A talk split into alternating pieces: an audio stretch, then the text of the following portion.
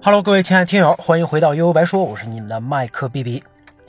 最近呢，我无意当中发现了一本大型恋爱心机指南。不管你是已经成家立业、名花有主，还是单相思啊、热恋当中，还是想凭实力单身，这本书啊都同样适用。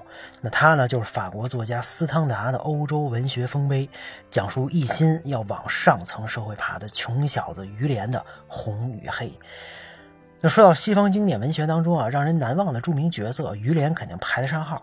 那虽然你单论知名度，可能他比不上基督山伯爵、让瓦让、卡西莫多啊、鲁滨逊、小奥利弗这些人，但刚才提到的这几位啊，你看不是屌炸天的全能主角，就是长得比较奇怪的敲钟人，或者就是让人疼爱的可怜小孩，要不就是。这个孤岛漂泊的文明野人特征都太明显，而于连呢，没有任何背景和超能力，也不是什么二代，他就是个普通木匠的儿子啊，每天除了干活就是看书。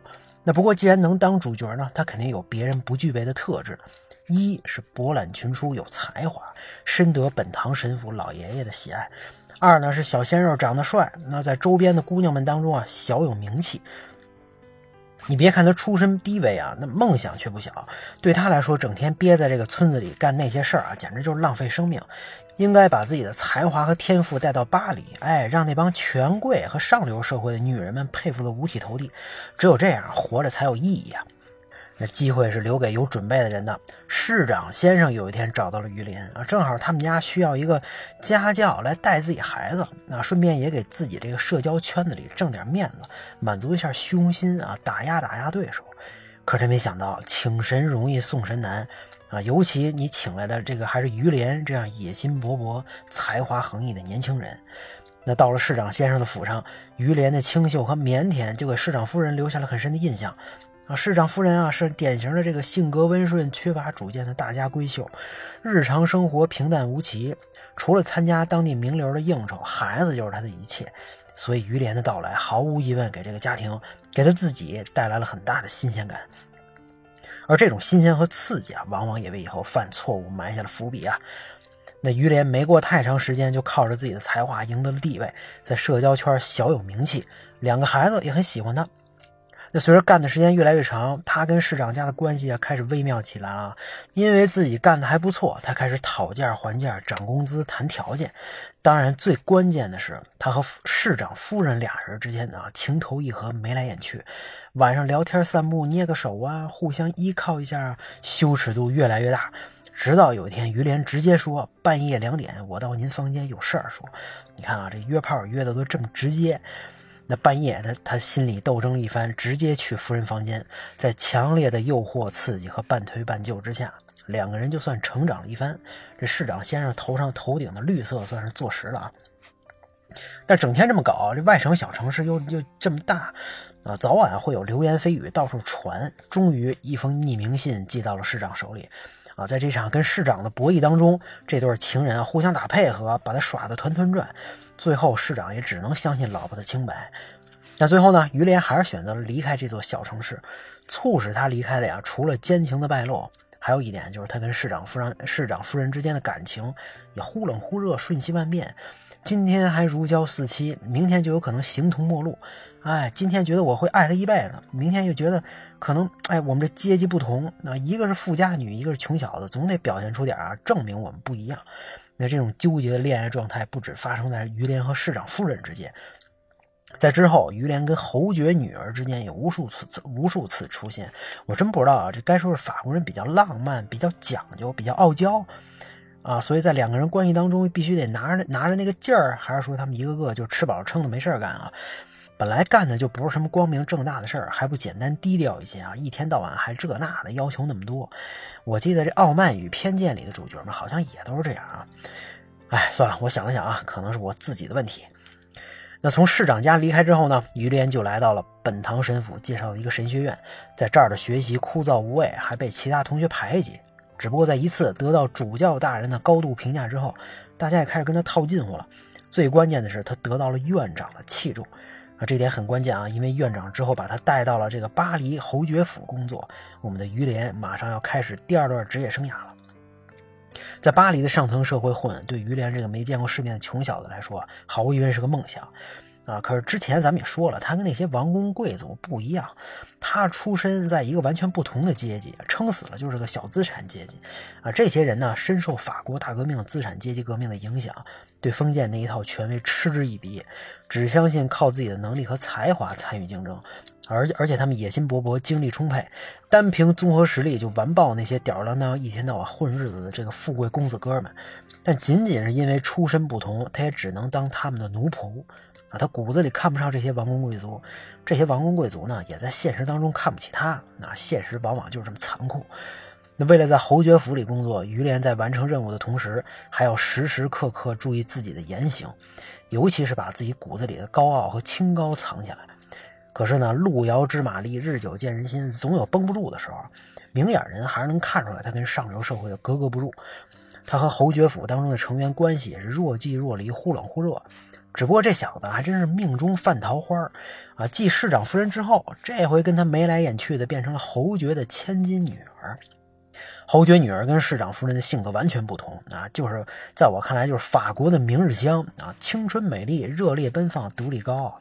她很清楚自己想要的感觉是什么，而恰恰在府上啊，在这个府里，这在上流社会她得不到这些，身边不是拍他们家马屁的，就是惦记他财产想处对象的。啊，那在这个群体的这个年轻人啊，又是那么平庸无趣，年纪轻轻就在权贵之间啊。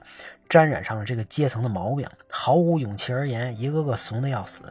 那在小说当中，他不止一次提到啊，男子汉大丈夫就应该在征战沙场建功立业，敢于寻死也是一个男人宝贵的品质，至少是他看得上的品质。哎，小鲜肉于连能满足他的幻想，哎，可是他越对于连有兴趣，于连反而越冷眼看他。这千金大大小姐从小到大从来都是被吹捧的，哪有人敢轻视她呀？哎，所以于连越冷漠，他就越有兴趣，更要往上贴。所以你看啊，追姑娘靠的好像不仅仅是跪舔，对吧？那于连这么冷漠，一方面啊是他愤世嫉俗的本质，另一方面也是满满的心机和套路。他呢不是情场新手，之前在跟市长夫人偷情当中积累了相当多跟上流女人、上流社会女人交往的经验。不同的啊是市长夫人相对单纯，侯爵女儿要刁钻得多，想把她拿下一时半会儿得不了手。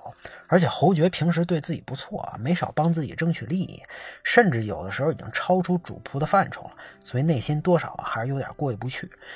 但是。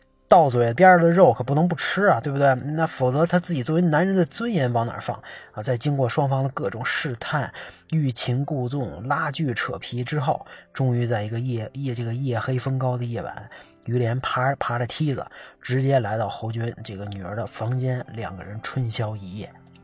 接下来呢，类似的事儿就发生了啊！俩人上床之后，不但感情没有变得更深，反而开始互相猜疑、互相算计，各种没事找事儿。一方软弱了，另一方就要强硬啊！明明心里还有对方，谁都不能跌这面儿。那当然了，侯爵女儿虽然刁蛮啊，但毕竟深宫大院里千金，没见过那么多世面和套路。最后还是于连技高一筹，完全把她控制在股掌之间。为了达到自己的目的呢，他还接受了另外一个公子哥的建议啊，跟这个现成的情书来追求经常到府上的另外一个尊贵的夫人，坐实了自己是个心机 boy 呀。那如果说于连对市长夫人是真感情，对侯爵女儿有那么点儿感情。那这次彻底就是把另外那一位为夫人当成达到目的的工具套路了，啊，这招确实管用。这侯爵女儿表面不动声色，其实内心嫉妒的要死。终于在一次两人相会的时候啊，彻底败下阵来，承认自己就是于连的女仆、女奴啊，愿意永远跟他在一起。这么一来，于连觉得太刺激了啊！如此高贵的女人，竟然给自己这个穷小子跪下叫主人，浓浓的成就感油然而生啊，是吧？内心十分满足，那就来吧。不多久啊，侯爵女儿怀孕，眼看着不能再再瞒着了，她主动写信告诉了父亲一切。这对侯爵先生无异于晴天霹雳。可又能怎么办呢？啊，为了给自己女儿，为了自己家的这个名声，只能给他们俩一笔钱，而且还给了于连一个骑兵中尉的委任状。于连就这么得意洋洋地走向了人生巅峰。从此以后，这种快活和自己这身打扮就远比侯爵女儿更重要了。那反转马上来到，可能是因为侯爵女儿啊跟他爸爸步步紧逼谈条件，也可能是侯爵先生越想越不痛快啊，很不爽。他最终表示不同意你们这对狗男女的婚事，而且他还对于连做了背景调查，问的对象不是别人，正是之前于连的情人市长夫人。那你说那这能有什么好话吗？啊，于连知道这事儿之后啊，一看自己这是要身败名裂呀，愤怒失态的在教堂找到了市长夫人，直接开了一枪。冲动是魔鬼。虽然市长夫人没死，于连还是为自己的行为付出了代价。他被捉拿归案，押进大牢。啊，这期间呢，不管侯爵女儿怎么抛开自己的身份，低三下四求情散钱，最终于连还是被判有罪和死刑。那令侯爵女儿心寒的是，相比他自己陪在身边，于连更享受市长夫人探监的时刻。这对旧情人啊，互相谅解了对方，感情还升华了。那最终于连被处以死刑。侯爵女儿埋葬了他的头颅，并在三天之后也离开了人世。毫无疑问啊，《红与黑》讲述的是一个悲剧，而且只着重刻画了一个人物——于连。很多人可能看了之后，第一反应都是一个词儿啊，“凤凰男”，是吧？家境不好，苦出身，靠着自己的能力呢，来到大城市，甚至尝试挤入上层社会，哎，获得了城市里姑娘、城里姑娘的青睐，可谓是事业爱情双丰收。但是呢，啊，由于自己的出身带来的强烈自卑感，永远不可能抹除，骨子里对权贵阶级带着一带着一种敌视和仇恨，啊，对爱情来说，不管是真是假啊，多少都掺杂着穷小子占有富家女的满足欲，这种天然的差距啊，几乎注定了心理上的一种分裂。而且咱们随便啊，在网上搜一下“凤凰男”“门当户对”之之类的话题，永远都能引发无数的争吵和两方的对喷啊，谁也不能说服谁。归根结底啊，是这个呃，是自身的立场不同。不管什么出身吧，都想在这个世界上这个有一席之地啊。只不过于连还不一样，他虽然心机算尽，但看完整整部小说，你你能说他是坏人吗？啊，相反啊，某种程度上他还是斯特纳笔下正义的化身。他天赋异禀啊，刻苦用功，充满理想，却又不得不寄人篱下。他痛恨上层社会的这种虚伪、浮夸、特权，又整天在跟他们之间周旋。他作为上层社会的异异类，反而保持着单纯的思想和理想主义啊。他反而是那个人，心机算尽呢，是他这样的人往上爬的唯一方法，是被逼无奈，也是时代的悲哀。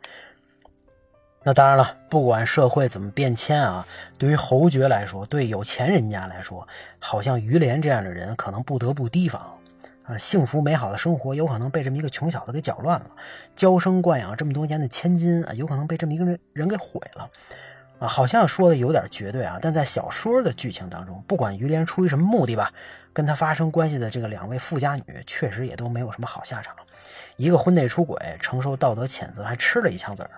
另外一个呢，最终发现啊，自己其实只是备胎和供人家往上爬的工具，啊，但他们最后依然都对于连有着很深的感情，啊，那到底是感觉自豪还是感觉痛心，可能还是要看自己站在什么角度，身处什么样的位置吧。